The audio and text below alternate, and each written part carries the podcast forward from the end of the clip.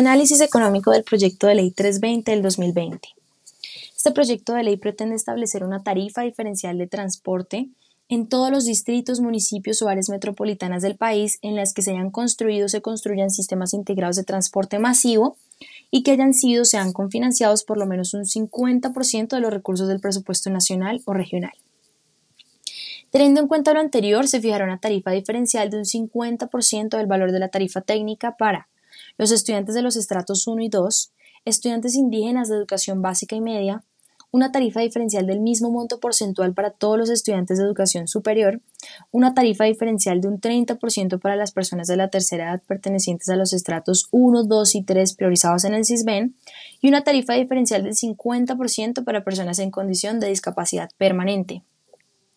Este proyecto de ley incluye a su vez diferentes aspectos a tener en cuenta, como los requisitos para acceder a este subsidio, la asignación máxima de viajes mensuales, su debida autorización teniendo presente las ciudades en las cuales ya se haya o no construido un sistema integrado de transporte masivo, fuentes de financiación, entre otros. Los subsidios sirven para corregir una falla del mercado, ya sea por mal distribución del equilibrio planteado o por no cumplir con el teorema de bienestar en la medida que genera una transferencia positiva de la distribución que las familias hacen con respecto a sus gastos. El incentivo es directo ya que se pretende disminuir el precio de un servicio generando un aumento en su demanda. También implica que las personas ahorren más o utilicen el excedente normalmente previsto para el transporte en otra actividad, bien o servicio. Puede servir como un estímulo para el consumo, como incentivar el uso del sistema integrado, o también puede cubrir ciertos costos de producción de determinados bienes o servicios para hacerlos más competitivos. Según un estudio realizado en la Universidad de los Andes por Carolina Galarza en el año 2013, se considera que la elasticidad precio de la demanda tiene un comportamiento inelástico, es decir, que no se ve muy afectada por los cambios tarifarios, esto es, el cambio proporcional de la demanda es menor que el cambio proporcional en las tarifas. De acuerdo a esto, las elasticidades de las tarifas oscilan entre un valor de menos 0.04 a menos 0.87 con una media de menos 0.28 más o menos 0.16. Otros aspectos que se tuvieron en cuenta, como que las elasticidades tarifarias varían según el tamaño de la ciudad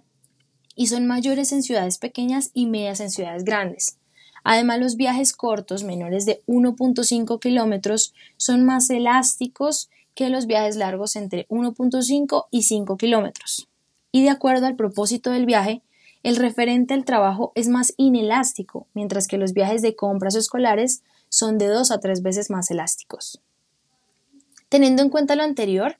la demanda reacciona poco o nada ante la reducción del pasaje del Transmilenio, ya que si bien es un ahorro para los beneficiarios de este subsidio, sin que éste existiera, la clase de personas cobijadas por este proyecto demandarían igualmente de este servicio, ya que no cuenta con los recursos suficientes como por ejemplo para pagar una tarifa más alta que ofrecen los taxis o tener la facilidad de comprar un vehículo. Aún así, según el estudio antes mencionado, se evidenció que para los usuarios con niveles de ingreso bajo hay gran interés en el ahorro que produjo la reducción tarifaria, mientras que los usuarios con niveles de ingreso alto el ahorro para estos no fue del todo significativo. Y de acuerdo a esto, los usuarios con un nivel de ingreso menor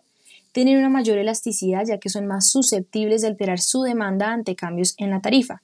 mientras que los usuarios con alto nivel de ingreso no perciben estos cambios en gran medida ya que el porcentaje del ingreso dedicado al transporte es menor. Dentro de los aspectos negativos, este subsidio debe ser de determinada duración y no sería viable que se extienda la duración de estos plazos, o incluso que lleguen a ser permanentes, ya que podría conllevar a que en largo plazo los incentivos vuelvan negativos y estos alcancen un periodo de crisis económica. Según el Fondo Monetario Internacional, los efectos adversos de los subsidios pueden traer grandes consecuencias para la inversión privada, ya que en el largo plazo los productores no ven la necesidad de invertir en mejorar su línea de producción por estar atados a una ayuda sustancial y para la Comisión Económica para América Latina y el Caribe CEPAL, el asistencialismo estimula la improductividad e invita a no participar en los procesos productivos e innovadores. Este subsidio podría responder solamente ante un consumo temporal, sin mejorar la condición permanente de la persona. Esto no resulta del todo viable para la economía del país. Por otro lado, el gobierno pierde ingresos y aumenta sus egresos, que es una deuda permanente que todos pagamos y genera un estancamiento en el desarrollo del país, ya que la gente se vuelve dependiente de este subsidio. Y dentro de los aspectos positivos, se puede considerar que este subsidio interviene en el problema del consumidor, ya que trata de maximizar la utilidad entendida como bienestar del consumidor, teniendo presentes sus restricciones y preferencias. Es efectivo este proyecto ya que tiene determinada la forma de realizar la focalización del subsidio, por ejemplo, mediante el CISBEN, siendo este un factor determinante del estrato, aunque hoy en día se tienen otros instrumentos como el catastro y la declaración de renta. Según la economía colombiana, texto emitido por la Contraloría General de la Nación. Es eficiente en tanto que el subsidio y los impuestos sean progresivos, es decir, que en el caso de las familias de más bajos recursos, el subsidio supere los impuestos, todo con el propósito de crear condiciones propicias para que las familias puedan adquirir los bienes que juzgan valiosos. Es eficiente la inversión del Estado, ya que quiere propiciar una mejora en la economía usando distintos instrumentos para invertir en la falla del mercado anteriormente mencionada. Por medio de los subsidios se pretende lograr una mejor reasignación de los recursos, generando gran impacto en las condiciones de pobreza y en bienestar social de un país. A su vez, implica la capacidad de redistribuir el ingreso para incidir en la sociedad y tratar de proveer servicios de una manera equitativa.